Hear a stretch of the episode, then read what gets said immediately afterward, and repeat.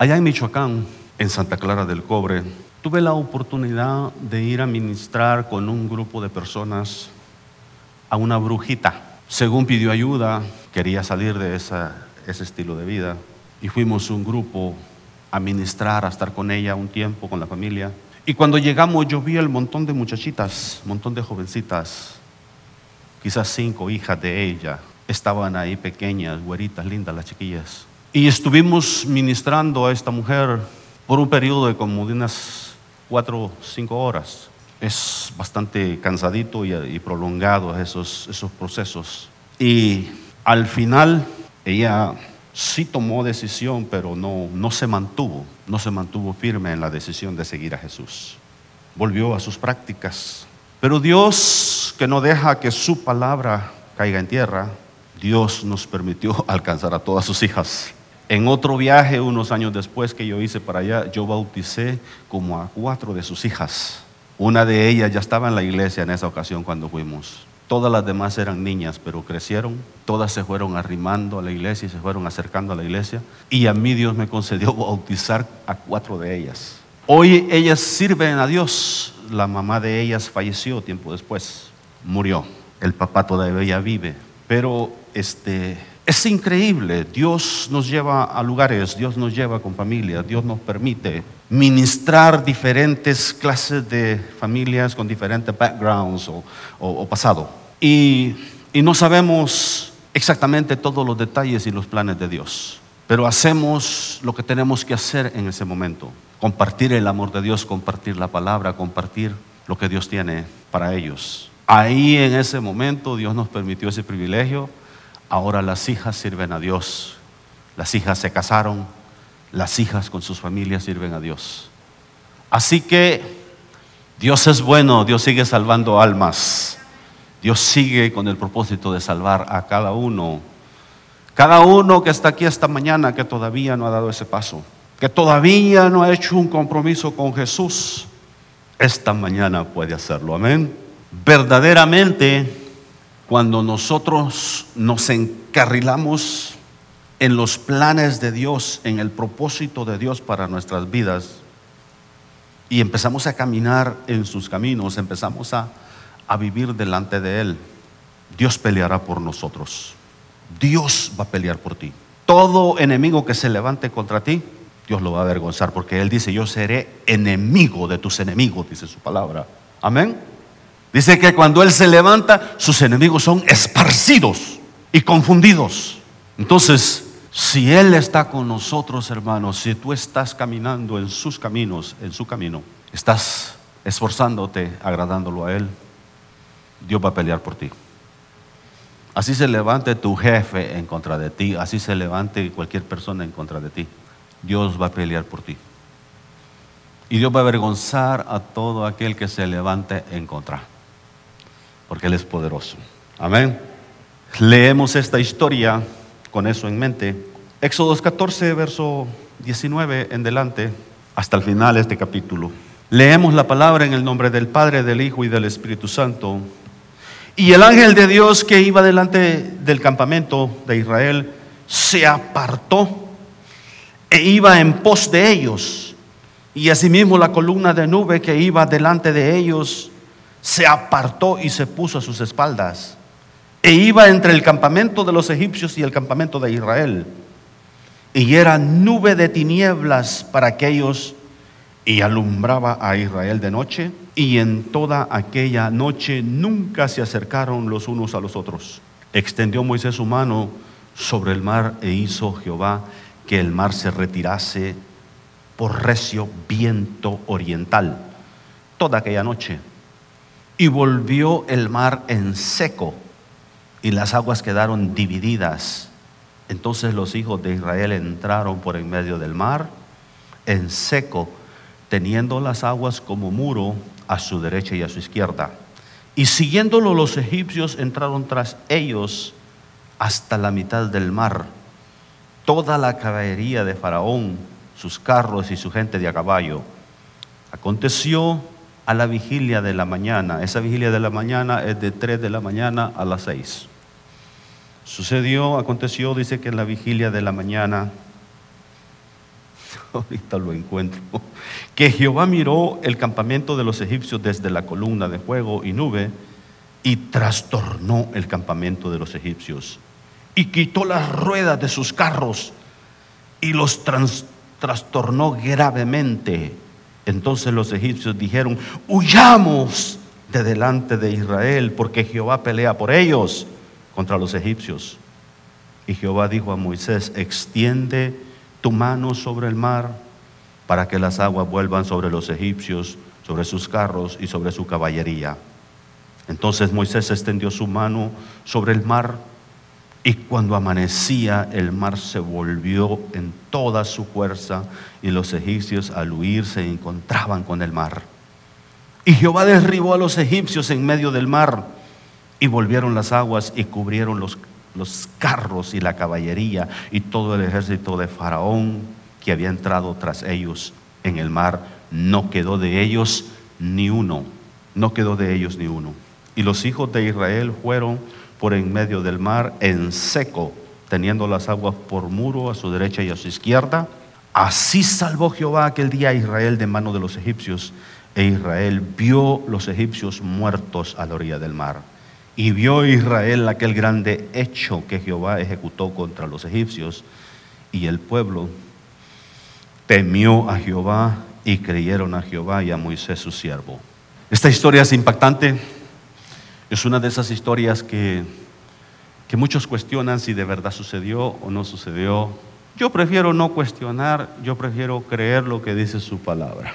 ¿Para qué me complico la palabra? Mi Dios no miente, mi Dios siempre dice la verdad. Si Él lo dice, yo lo creo. Amén. Así de sencillo. Ahora, no para todos es así de fácil. El pueblo de Israel nunca había visto un mar abierto, habían visto muchas señales, diez señales terribles que Dios había hecho en Egipto ya. Habían visto la mano de Dios, habían visto cosas, señales, grandezas cuando estaban en Egipto. Pero nunca habían visto el mar abrirse. Nunca habían visto algo así. Nosotros de repente lo hemos visto en película, Pero en la vida real no lo hemos visto todavía. Entonces, este, debemos entender, el miércoles hablábamos de que lo que se les pide a ellos es que estén firmes y que que se mantengan firmes viendo la salvación de Jehová. Entonces son exhortados a mantenerse, a no, a no tener, dice, no temáis y estad firmes. Esos son dos mandatos que se les da. Entonces creo que eso sirve para nosotros también. El no temer. Ahora, ¿en qué condiciones estaban cuando les dice esto? Bueno, ellos estaban en medio el mar rojo estaba enfrente y los egipcios estaban atrás. No había para dónde correr. No había para dónde escapar. Todavía Rambo y, estos no habían nacido para hacer su película, ¿verdad? Que cómo escapar de esa situación. Ellos escapan siempre, ¿verdad? Porque es ciencia ficción. Pero en la vida real no es así. Entonces, para ellos no había cómo escapar, pero ahí alguien más grande que Rambo, que Chuck Norris o que todos esos artistas que han hecho tantas películas de, fantasía. He ahí nuestro Dios para intervenir por ellos, a favor de ellos. He ahí nuestro Dios, el cual puede intervenir a tu favor también. He ahí nuestro Dios, el cual puede sacar de la situación que estés viviendo. He ahí nuestro Dios. Si tú, si tú echas fuera todo temor y si tú estás firme en el Señor, eres un candidato para ver la gloria de Dios. Amén. Entonces, llegan a esa situación y la palabra dice que mientras ellos avanzaban y llegaban a este lugar, el ángel de, de Jehová que venía con ellos iba adelante se puso detrás de ellos y la columna de fuego se puso detrás de ellos. Para los israelitas era luz y era calor. Para los egipcios era oscuridad. Sea, lo mismo que es de bendición para el pueblo de Dios, para aquel que no es pueblo de Dios, se vuelve maldición. Así como lo oye. Es increíble cómo Dios hace las cosas. Y entonces dice la palabra que unos estaban en tinieblas y el pueblo de Dios, aunque angustiados, tenían esa luz y tenían ese calor de parte del Señor. Y tenían una palabra de parte de Dios. Moisés se ve en esa situación, levanta, Dios le dice, levanta la vara y abre este mar. Hermano, este, yo ni me quiero meter en el área de que, si yo hubiese levantado la vara o no, si yo hubiese sido esa persona. Mire, es, increíble, yo sé que ya Moisés había experimentado un montón de, de milagros y maravillas, él sabía que cuando levantaba esa vara sucedían milagros, señales, prodigios. Solo que a veces, cuando nos toca a nosotros levantar la vara, cuando nos toca a nosotros hacer, tomar esa iniciativa, viene a veces la incertidumbre, viene a veces la duda, viene a veces la inquietud. ¿Será que también conmigo va a suceder esto? Y Dios quizá posible está esperando que tú te levantes, que tú te levantes, que tú emprendas algo, que tú empieces a hacer algo.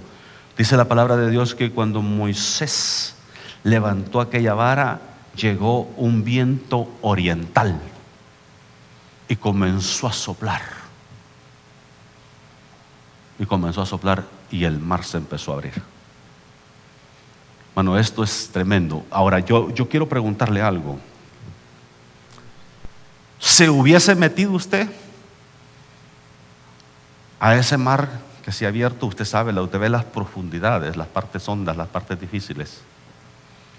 Usted ve todo aquello, ve cómo se está abriendo. ¿Se hubiese metido usted en ese, en ese carril, en ese, en ese este, espacio que se está abriendo, ese, esa carretera que se está abriendo en medio del mar? ¿Se hubiese metido o no? Le digo porque Dios tenía un propósito con los egipcios atrás. Si el pueblo no tiene a estos tremendos atrás de ellos, quizás no se meten, quizás no le creen a Dios. A veces Dios pone a nuestros perseguidores exactamente detrás de nosotros, que nos pisen los callos y nos digan y nos incomoden y nos digan, a ver qué vas a hacer, a ver qué vas a hacer. Y es ahí donde tienes que pararte firme y empezar a caminar en fe.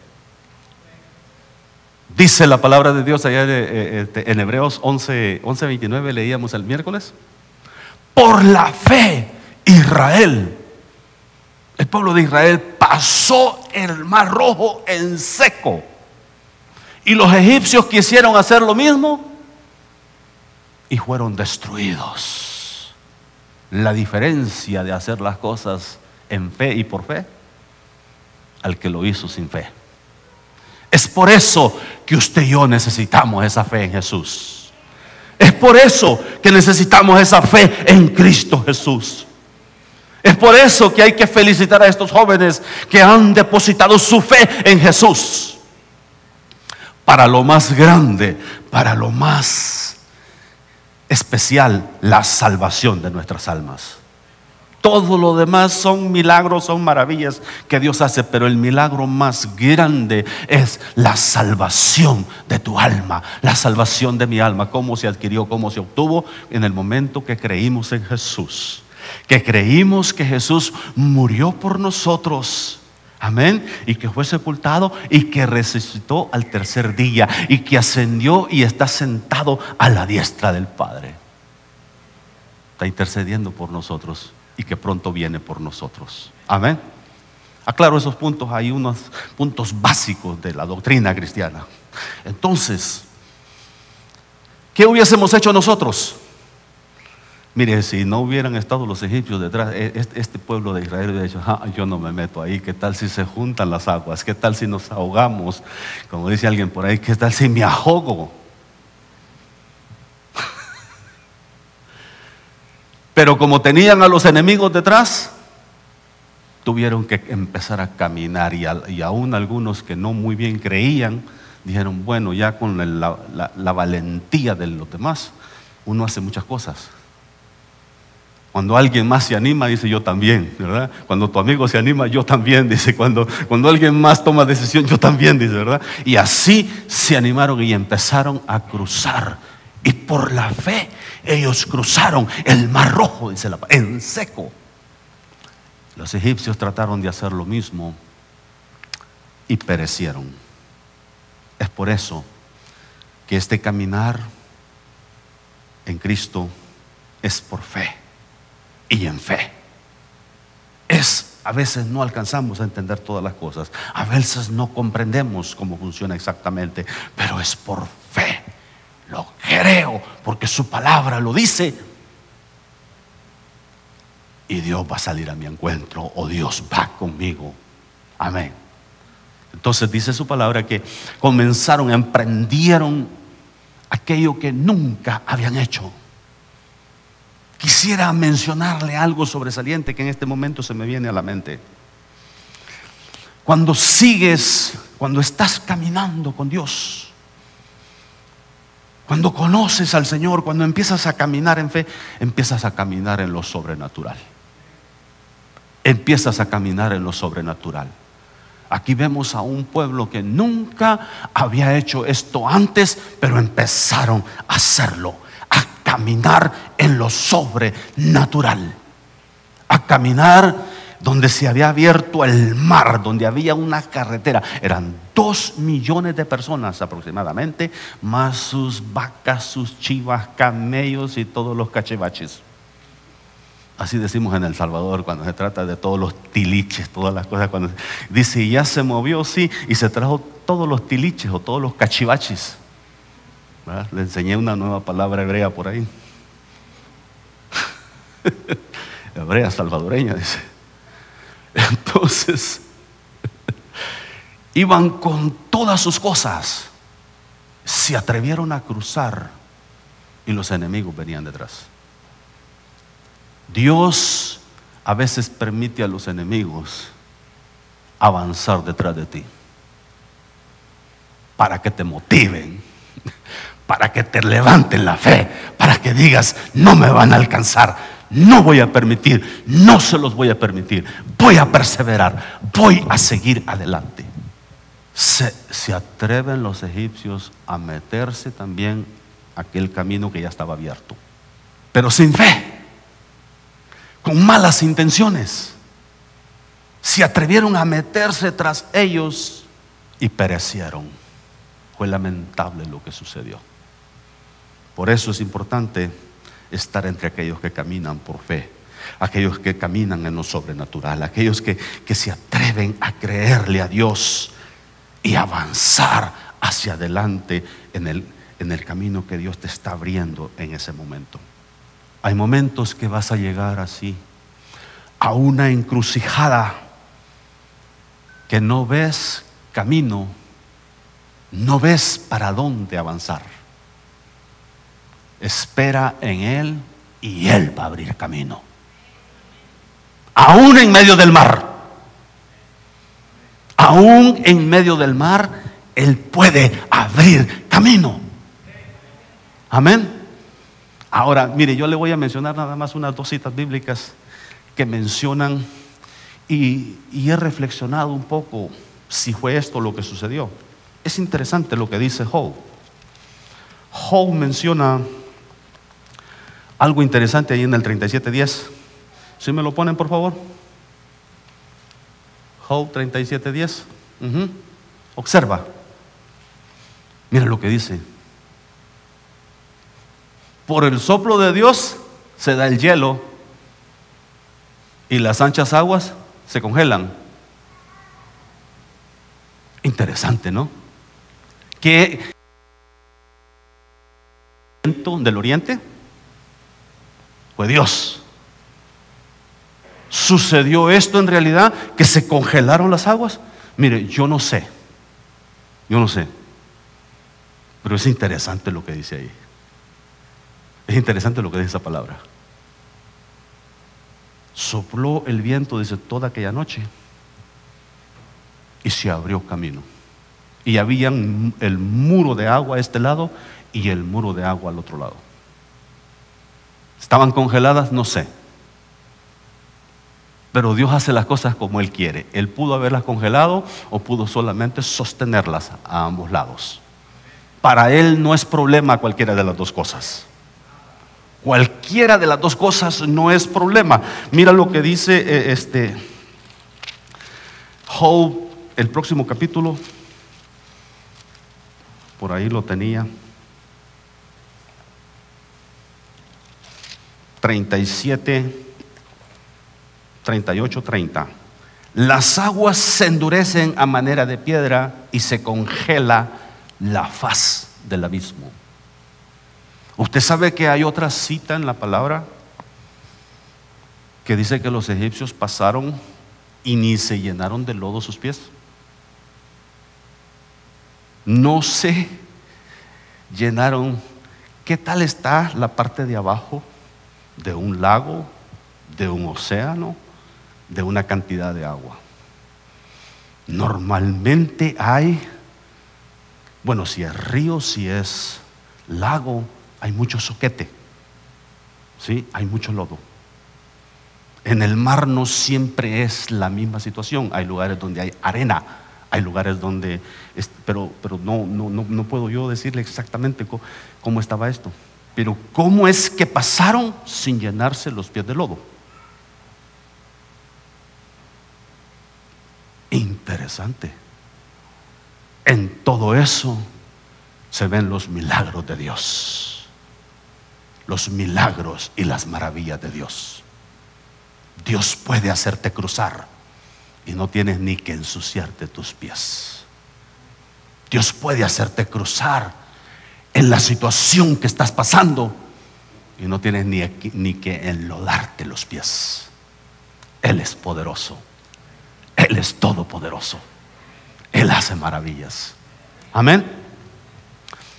Entonces, continuemos con la palabra. Regresemos a, a Éxodo 14.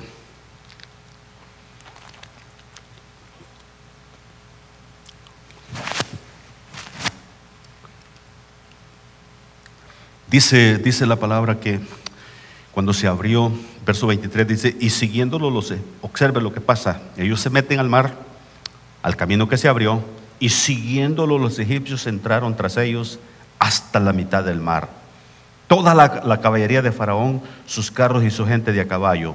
Aconteció a la vigilia de la mañana, esa vigilia es de 3 a 6 de la mañana. La vigilia de la mañana dice que, que Jehová miró el campamento de los egipcios desde la columna de fuego y nube y trastornó el campamento de los egipcios. Observa, observa lo que Dios hace con nuestros enemigos. Observa lo que Dios puede hacer con tus enemigos. Entendamos que tenemos un Dios poderoso, tenemos un Dios grande, tenemos un Dios que puede solamente enviar un poco de confusión a ellos y no saben qué hacer. Y no saben qué hacer. Aquellos que se levantan, aquellos que se levantan en contra del nombre de nuestro Dios, en contra del pueblo de Dios, en contra de aquellos que rendimos culto a Jehová. Y como se están levantando directamente en contra de aquel Dios todopoderoso, Dios trata con ellos y les envía confusión. Dice que les envió confusión, fueron trastornados. Verso 24 dice, aconteció a la vigilia de la mañana que Jehová miró el campamento de los egipcios desde la columna de fuego y nube y trastornó el campamento de los egipcios y quitó las ruedas de sus carros y los trastornó gravemente. Entonces los egipcios dicen lo siguiente, y esta declaración yo quiero que se la lleven hoy esta mañana a usted. Observe lo que dicen los enemigos. Entonces los egipcios dijeron, huyamos de delante de Jehová, porque Jehová pelea por ellos contra los egipcios. Yo no sé usted pero yo tengo un Dios que pelea por mí.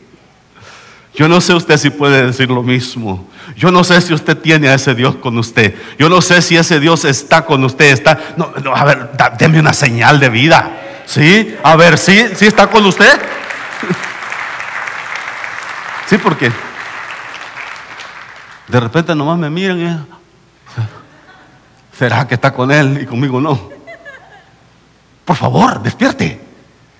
Diga, también conmigo, amén. Y saque pecho, en eso sí saque pecho. Sí, y diga, también está conmigo, amén. Aleluya. Él está con nosotros y Él puede confundir a nuestros enemigos. Nuestros enemigos, a veces Satanás usa personas, usa, este, hay una palabra que usan los hermanos de México, no me acuerdo cómo es que llaman ellos. Chichi, ¿cómo es que le llaman? Chichicuincles, algo así, ¿no? ¿Cómo le llaman? Es, el que hace los mandados a alguien, ¿sí? Y entonces está hablando aquí de los que hacen los mandados a Satanás. A, Achichincles. E, esa mera, mira, otra palabra griega. Achichincles, ¿sí? Ok. Ese es el, títere, ¿verdad? El, que hace los mandados de alguien, de alguien poderoso, ¿sí? De alguien en posición, ¿sí? Satanás tiene sus achichincles achichincles, ¿sí? Tienen sus achichincles y ellos andan por ahí, a veces haciéndonos la vida un poquito complicada. ¿Sabes qué? Dios va a mandar confusión sobre ellos. Dios los va a confundir. Dios va a hacer algo grande en contra de ellos en el nombre de Jesús. Y no van a saber qué hacer y van a tener que salir huyendo por el poder de Cristo en medio de su pueblo. Porque tenemos a Jehová de los ejércitos. Tenemos al Dios Todopoderoso con nosotros me cuentan una historia de un, evento verídico que sucedió en Guatemala. Uh, T.L. Osborne, un predicador muy reconocido, muy, ah, Dios lo usó grandemente en el siglo pasado. Tuvimos la oportunidad de conocerlo y, y escucharlo en persona en el 2006, en un evento. Hoy ya está con el Señor, tenía 86 años en ese tiempo. Ese hombre Dios lo usó de una manera poderosa. Dice que en uno de sus primeros viajes a Sudamérica llegó a, Ciudad de Guatemala a una iglesia y en esta iglesia tenían un terreno enseguida que ellos necesitaban para ampliar el templo y estacionamiento. Pero ese templo, eh, no, ese terreno lo usaban los brujos y las brujas y hacían, venían a hacer sus trabajos ahí. Y entonces ellos no hallaban cómo hacer para que les vendieran ese terreno y para que ese y, habían muchas víboras en aquel terreno, dice. Usted se metía ahí y encontraba víboras por donde sea. Y brujos haciendo sus cosas cada rato. Bueno, cuando llega Tele Osborne y comparte con ellos y ven la manera que Dios se movía en la vida de este hombre, le dicen, mire, mire hermano, tenemos un problemita aquí con este terreno. ¿Será que usted nos puede ayudar? ¿Será que usted puede ir a orar en ese lugar para que Dios nos dé ese terreno? Claro que sí, dijo. Salen del templo y se van para aquel lugar. Y dice que en el momento que Teleos puso los pies sobre aquel terreno, salen unos brujos que estaban por allá escondidos haciendo sus cosas, huyendo, y el montón de víboras huyendo, y hasta tembló el lugar. Dice que había un pequeño muro por ahí, se partió, y aquel hombre hizo la oración. Y nunca más encontraron víboras en aquel lugar, nunca más llegaron los brujos, aquel lugar lo lo adquirió aquella iglesia para ampliar su lugar Dios le dio, mandó a alguien con la autoridad, el poder de Dios para echar fuera todo esto. Hermano, Dios nos ha dado ese poder a nosotros. Es cuestión si nos atrevemos a creerle a Dios. Es cuestión si nosotros nos atrevemos a creerle a Dios que ese mismo poder que estuvo en Jesús y que estuvo en sus discípulos, sus apóstoles, está en nosotros. Y que cuando es necesario, hermano, tomemos autoridad sobre todas estas cosas. Yo no sé si le tienen miedo de las cosas que han dicho ahí de las brujitas y que los brujitos y que, y que ponen signs por todos lados ahí pidiendo que vaya, que le dé a la mano. No sé si algunos ya se fueron a leer las manos o algunos arrancaron el sign para echarlo a la basura. Pero bueno, eh, el asunto es que a, mí no, yo no me asusto con esas cosas. Esas cosas no me asustan. Mi Dios es poderoso y dice la palabra de Dios que ni agorero ni hechicero tiene poder para venir en contra de mí, en contra de sus hijos. Si Dios está contigo, vas a echar a correr a tus enemigos. Si Dios está contigo, Él va a confundir a tus enemigos. Si Dios está contigo, tus enemigos van a tener que salir huyendo. Dice esta palabra que estas personas quisieron escapar porque vieron que Dios estaba peleando por Israel. Huyamos, dice, porque Dios pelea por ellos. Pero era demasiado tarde. De la misma manera, de la misma manera, que aquel mar se abrió cuando Moisés levanta la vara. De la misma manera, cuando levanta la vara nuevamente, se empiezan a unir las aguas y se empieza a cerrar el camino. Y cuando los egipcios quieren escapar, era demasiado tarde, too late. Y todos perecieron ahogados en las aguas. Por eso Hebreos 11:29 dice, y tratando los egipcios de hacer lo mismo, todos perecieron.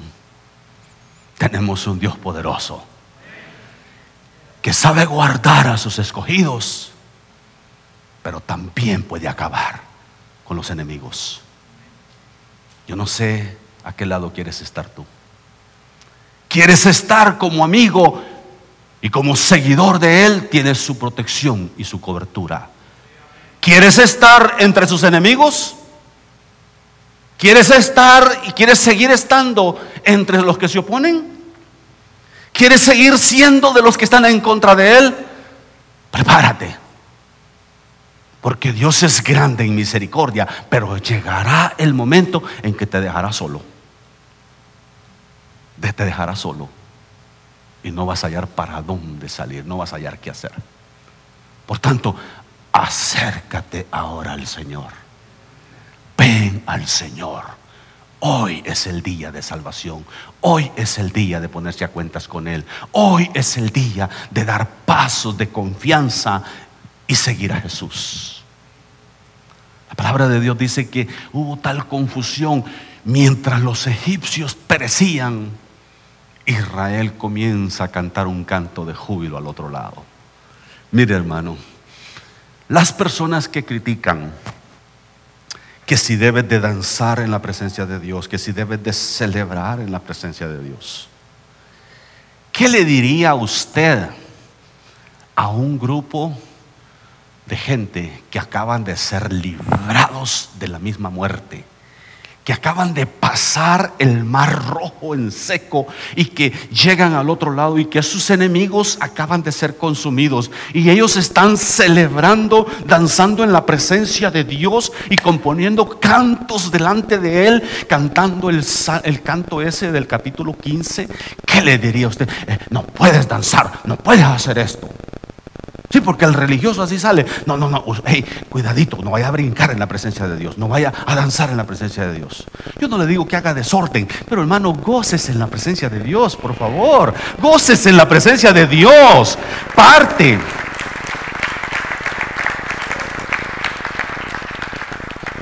Parte de lo que Dios nos ha dado es gozo, es alegría y se vale expresarlo.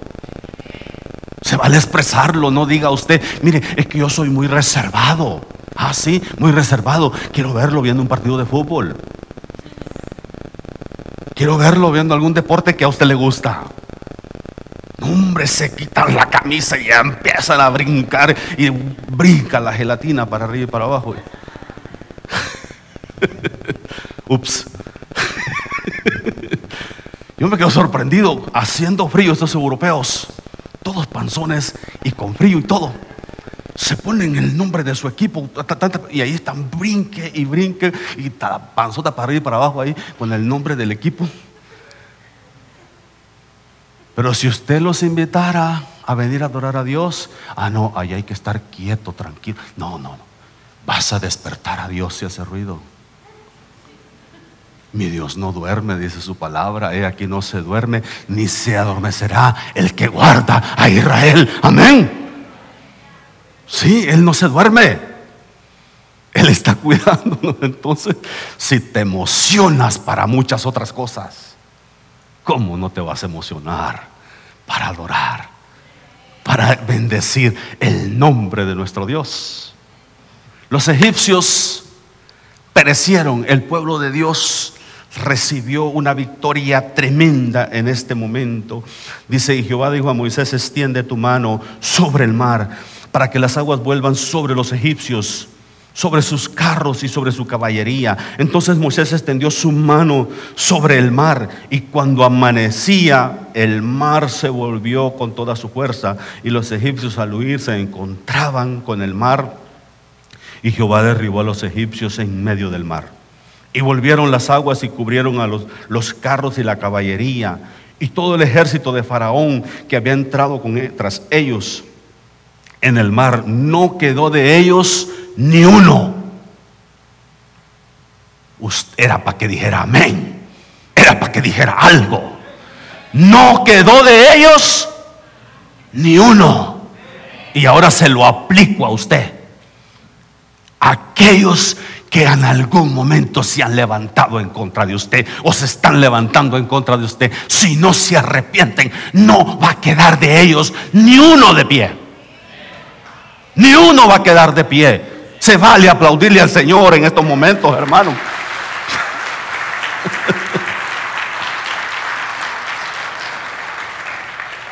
Vamos a tener que ponerles un remote control cuando vayan entrando. Hermano, este es momento de aplaudir. ¡Pum! Le voy a apretar el botón y todo. Este momento de levantar las manos. Robóticos. pues sí, porque algunos no reaccionan. Pero si va ganando su equipo, no me interrumpa. Porque es momento de celebrar. Ganó mi equipo, dice alguien por ahí. Cuanto más cuando ganas con Cristo, amén. Cuando Cristo da las victorias, aleluya. De ellos no verás ninguno, dice la palabra. Leo la palabra allá en segundo de Crónicas, capítulo 32. Hay una historia más, se la voy a narrar rápidamente. Israel ha sido rodeado por los ejércitos asirios. Sennacherib está fuera con miles y miles de soldados. Acaba de conquistar, acaba de invadir Judá. Lo único que queda ya es Jerusalén.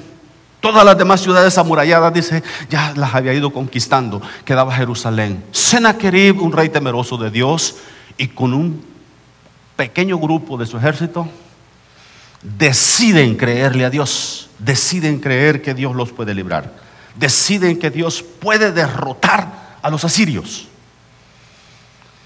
Entonces, él se, introduce delante de Dios, el profeta Isaías es el que está sirviendo en ese tiempo, se acerca al profeta Isaías y le dice, esto y esto dice Sennacherib, esto y esto dicen sus siervos, esto y esto es lo que van a hacer en contra de nosotros. Entonces Isaías le dice, no temas, no temas, le dice, porque, y comienza a soltar una palabra como poética, y le dice, la hija de Sión te desprecia, le dice, una palabra en contra de Sennacherib, el rey de, de Asiria. La hija de Sión, hablando de Israel, te desprecia. Se da vuelta y dice, no quiero nada contigo. Y entonces pero aquí está Ezequías, está tratando de, construir, levantar la fe de ellos. Y en el capítulo 32, verso 7 dice, esforzaos y animaos, no temáis ni tengáis miedo del rey de Asiria y de toda su multitud que con él viene, porque más hay con nosotros que con él. Aleluya. Con Él está el brazo de carne, mas con nosotros está Jehová, nuestro Dios, para ayudarnos y pelear nuestras batallas. El pueblo tuvo confianza en las palabras de Ezequías, rey de Judá. Observe lo que está sucediendo. Llega un momento en, esta, en esta discusión en que Senaquerí dice, dile a Ezequías que yo doy dos mil caballos. Yo mando ahorita dos mil caballos si él tiene dos mil jinetes para que los monten y salgan de ahí y se rindan. Le está diciendo, la fuerza que tú tienes no llega ni a dos mil hombres. Senaquerí, el rey asirio, tenía más de 200 mil afuera. ¿Cómo sabe esos números? Por lo que la información queda después. Tenía más de 200 mil allá afuera. Ezequías no, no tenía ni dos mil, pero se atrevía, se atrevió a creerle a Dios. Se atrevió a creerle a Dios y él peleará nuestras batallas. Y ese mismo Dios que peleó las batallas por Ezequías, por Judá, ese mismo Dios puede pelear tus batallas hoy. Pelea mis batallas hoy. Ese mismo Dios es el que pelea nuestras batallas hoy. Eso se vale creerlo, se vale recibirlo, hermano. Y dice su palabra que llegó el momento en que, en que Ezequías no quiso seguirle el juego, no quiso hacerle caso. Entonces llegó el momento en que Dios dice, esta noche mi ángel va a salir por el campamento de los asirios. Y dice que salió el ángel esa noche y dio muerte a 185 mil soldados. Un ángel fue necesario nada más. ¿Qué tantos tiene que mandar para defendernos a nosotros y darnos la victoria y derrotar a nuestros enemigos? ¿Qué tantos ángeles? Si dice que hay ángeles al servicio de sus santos. Eso dice su palabra para ahora en el Nuevo Testamento. Hay ángeles al servicio de sus santos, dice. Un ángel envió ahí y acabó con 185 mil soldados. Senaquerib, cuando vio este acontecimiento, se escapó y se regresó a su lugar, a Nínive. Y dijo el Señor, y allá yo daré muerte a él, dice allá levantó a uno de sus propios hijos cuando él entró al templo de su Dios al cual él adoraba. El Dios que él adoraba no lo libró ni de su propio hijo. Su hijo fue con él y lo mató en el templo. Y huyó a otro lugar y otro de sus hijos reinó en su lugar. ¿Qué tal lo que Dios hace con los que se levantan en contra de su pueblo? ¿Qué tal lo que Dios puede hacer? Solo asegúrate que Dios esté contigo. Y si lo tienes en tu corazón, si lo has recibido en tu corazón, Él está contigo. Si estás viviendo para Él, mucho mejor todavía. Si lo estás obedeciendo cada día, puedes estar seguro que Él va a salir a defenderte. Él está con nosotros esta mañana. Él está aquí. Él te va a dar la victoria. Él te va a dar la victoria en lo que estés viviendo, lo que estés pasando. No temas, no temas. Jehová peleará por nosotros una vez más. Y si Él pelea, no, no, no tengas miedo que a ver si ganamos. La victoria está segura. Sí, porque a veces la gente dice, pues a ver cómo nos va, oiga. Eso dice alguien incrédulo. No, nosotros estamos seguros, en Cristo estamos seguros. En Cristo estamos seguros. Él te dará la victoria. Ahora, el problema es que a veces pensamos que el problemita que nosotros tenemos y lo, y lo describimos con palabras mayúsculas, ¿sí? Es más grande que el Dios en el cual has creído. Pero debes entender que el Dios en el cual debes de creer es más grande que tus problemas, que mis problemas, que cualquier enemigo que se levante en contra de nosotros. Así que el altar está abierto. ¿Quieres pasar a este lugar? A darle gracias a Dios por las victorias que ya te dio.